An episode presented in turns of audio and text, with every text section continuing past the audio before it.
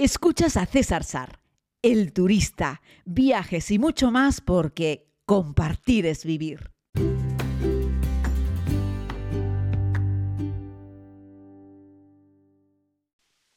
Muy buenos días a todos y a todas, querida comunidad. Les hablo desde el barrio del Trastevere, en Roma.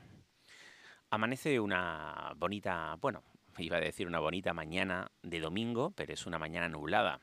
Esta noche del sábado ha habido tormenta, tormenta importante aquí en Roma, pero la verdad es que daba gusto escuchar llover con fuerza, los truenos desde, desde la cama. Y ahora por la mañana, pues ha amanecido todo mojado, con un cielo muy nublado, pero muy bonito. Ayer por la tarde eh, la tarde de- del sábado, mi, primero, mi primer de los días aquí en, Roma. eh, bueno, llegué el viernes, pero primer día completo. Eh, la verdad es que hacía un sol y sombra muy agradable. La temperatura ha bajado un montón aquí en Roma. Yo pensé que me iba a morir del, me iba a morir del calor todavía en septiembre, aunque sea finales de septiembre. Pero la verdad es que no, la temperatura está súper agradable. De hecho, no me he traído ningún abrigo y estoy pensando seriamente comprarme algo para protegerme un poquitito porque La verdad es que por la noche refresca importante y es la típica cosa de que no hace un frío que tú dices, wow, hace frío, pero ese fresco puede que te ponga malo, ¿no?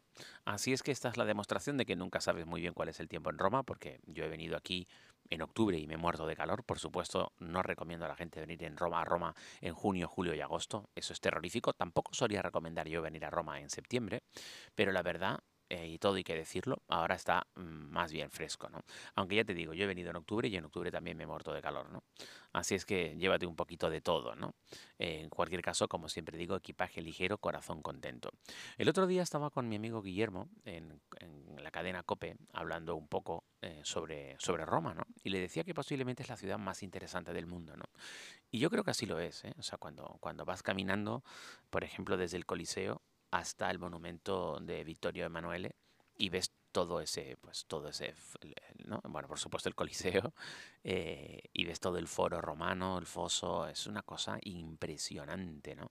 O sea, estamos hablando de que, que esta fue la gran capital de la antigüedad eh, y que conserva hoy en día pues muchos de esos restos, de esos eh, yacimientos y que la verdad eh, a la ciudad mm, un estatus diferente al resto de las capitales. ¿no? Yo creo que no, haya, no hay capital más interesante en el mundo que Roma. Este es un lugar que merece la pena verlo. Yo ahora me estoy haciendo un, un vueling, un vuelo a fin de, un fin de largo, eh, unos cuantos días, no muchos, menos de una semana. Pero ya les digo que la propuesta era simplemente pues, tomar un vueling, ir, volver.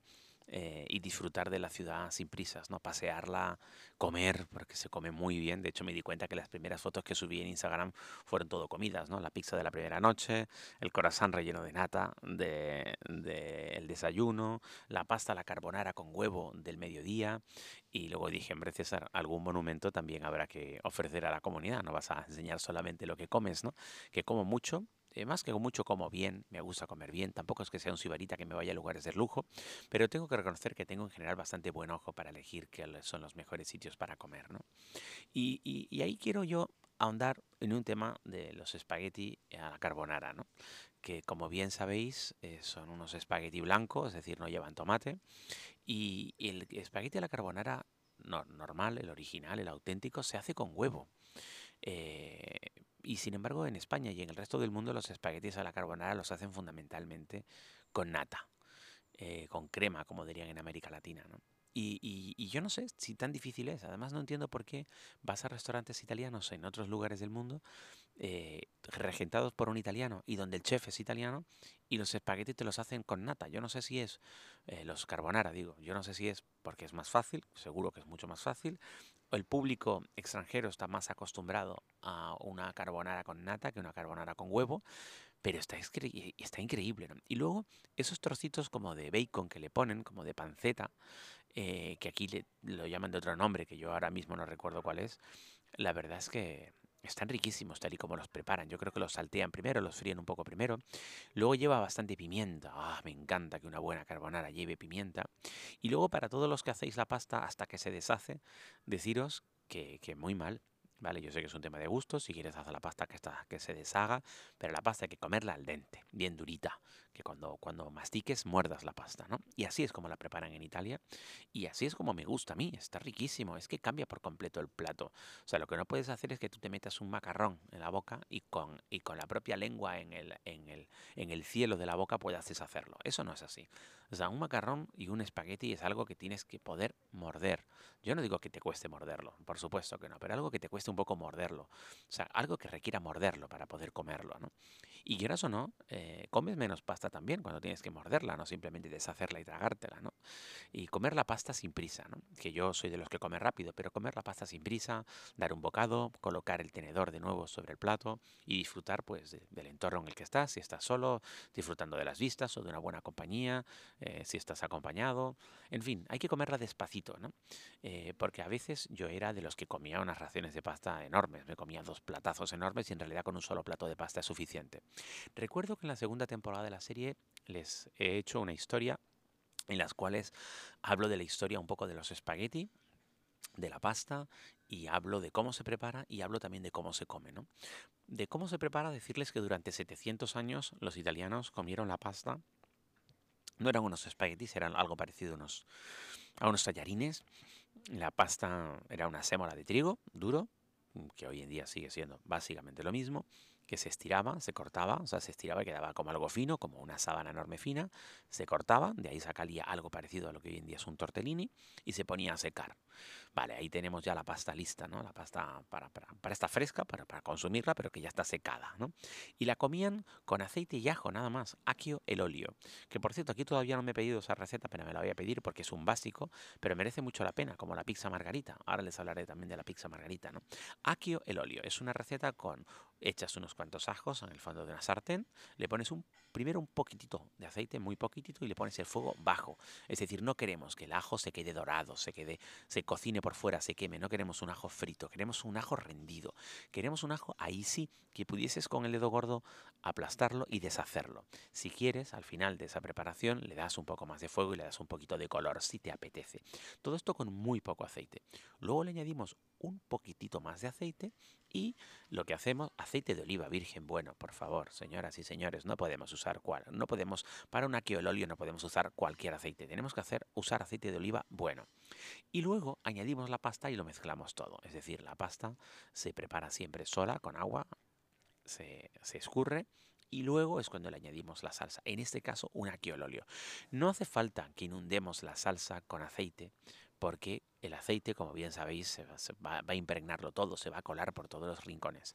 Pero ese aceite con ese sabor a ajo y esos trocitos de ajo va a dar, va a convertir a esa pasta en una receta maravillosa. Estaba tan rico que los romanos de aquel entonces la comieron durante 700 años, solamente al el óleo. Fue cuando los españoles eh, fueron a América y empezaron a traer algunos productos a Europa y a llevar productos de Europa para allá. Fue en ese momento cuando los españoles trajeron el tomate del continente americano y se expandió el tomate por toda Europa. Y ahí fue cuando los italianos, llamándolo pomodoro, le añadieron también tomate a esa salsa de aquio el óleo. Y a partir de ahí los italianos de aquel entonces, los romanos, se animaron a empezar a añadirle otros ingredientes a las pastas y a partir de ahí encontramos un montón de recetas sensacionales en la cocina italiana con respecto a la pasta y a las salsas y a los ingredientes que utilizan. Pero ya les digo, durante 700 años fue solo aquio el óleo. Luego decir que los espaguetis se comen sin cuchara y se comen sin tenedor. Eh, perdón, se comen sin cuchara y sin cuchillo. Se comen solo con tenedor. Y bueno, requiere un poco de maña y un poquito de paciencia, pero es un arte y es una maravilla. No hay que dejar que el fideo cuelgue desde nuestra boca hasta nuestra barbilla. No hay que sorber los fideos, no hay que sorber las espaguetis. Hay que saber enrollarlos. Hay que coger a veces solamente dos de ellos, dos trocitos, y girar en el fondo del plato, en un ladito del plato, sin hacer ruido. Esto es un arte, una educación, eso se enseña, porque tampoco puedes mm, ser estridente y que suene el tenedor con el plato y hacer un montón de ruido. Lo colocas en un ladito y vas girando con maña, con la muñeca, hasta que tienes pues todo el poquito de pasta enrollado.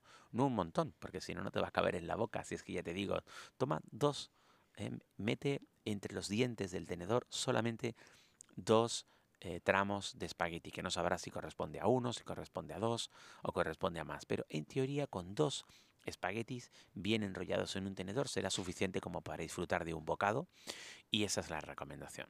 Si nos vamos a las pastas, a las pastas, perdón, si nos vamos a la pizza, decirte que algo que en lo que siempre me fijo cuando vengo a Italia y que los italianos hacen es disfrutar de una simple pizza margarita. Y es la pizza que solamente, únicamente lleva tomate y queso. Y ya está, nada más. Eh, hay quien le pone un chorrito de aceite de oliva y quien le pone un poquitito de, de de orégano por encima, un poquito de albahaca, pero en realidad es una pizza, es una pizza que no lleva nada más que tomate y queso, ¿no? Y está riquísima, es deliciosa en una masa fina. En Europa, en Occidente y sobre todo en América, bueno, sobre todo en América es terrorífico, ¿no? Pero en el resto de Europa las, las pizzas nos suelen gustar que sea una masa fina, pero que tenga un montón de cosas arriba. Es decir, parece que nos están engañando si vamos a una pizzería y nos ponen pocos ingredientes encima. En Italia, además de la margarita, cuando tú pides cualquier otra pizza que lleva encima cosas, como yo que sé, como champiñones, lleva unos cuantitos champiñones, es decir, no está cubierta de champiñones. La idea es que tú puedas levantar una masa fina de pizza con ingredientes encima sin que se te caiga. Y el secreto de esto, como de todo, es que los ingredientes sean ricos, sean ingredientes de calidad, que merezcan mucho la pena. De ahí que una buena pizza en Italia, una buena pizza con una buena masa, con un buen pomodoro natural, por supuesto aquí nadie pone un tomate de bote porque es que si no los italianos le lanzarían la pizza a la cara al, hacedor de la pizza. Una buena margarita, una buena pizza lleva por supuesto tomate natural, lleva un buen queso y si le lleva aceite lleva un buen aceite de oliva y la materia prima tiene que ser una materia prima digna digna de estar sobre una buena masa fina de pizza. Algo de lo que no saben los americanos cuando inventaron la famosa pizza New York, que es una basura de pizza, desde mi punto de vista, es una pizza con una masa enorme y gorda, eso es como si te estuvieses comiendo un bollo, para eso es como si hicieses aquí una focaccia y le pusieses cosas encima. Eso no es una pizza, esa pizza enorme, con masa enorme, con una masa gorda, ¿no? Eso no es una pizza, eso llámenlo como quieran, pero no es una pizza, ¿no?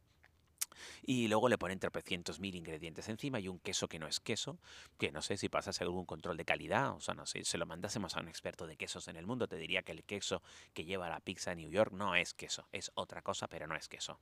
Queridos amigos, en New York tenéis que comer hamburguesas, no comer pizzas, que las pizzas son bien malas. Bueno, me he dado el gusto ¿eh? con la pizza neoyorquina, salvo que vayas a comerla, por ejemplo, a Giuliani's en Brooklyn, pero eso tienes que irte atrás en alguno de estos podcasts y encontrarás que en uno de estos podcasts te hablé de nuestro paseo por Brooklyn cruzando el puente de Brooklyn y por supuesto degustando una buena pizza italiana en Nueva York, en el barrio de Brooklyn, pero son como las pizzas que comes aquí, nada que ver con la pizza neoyorquina.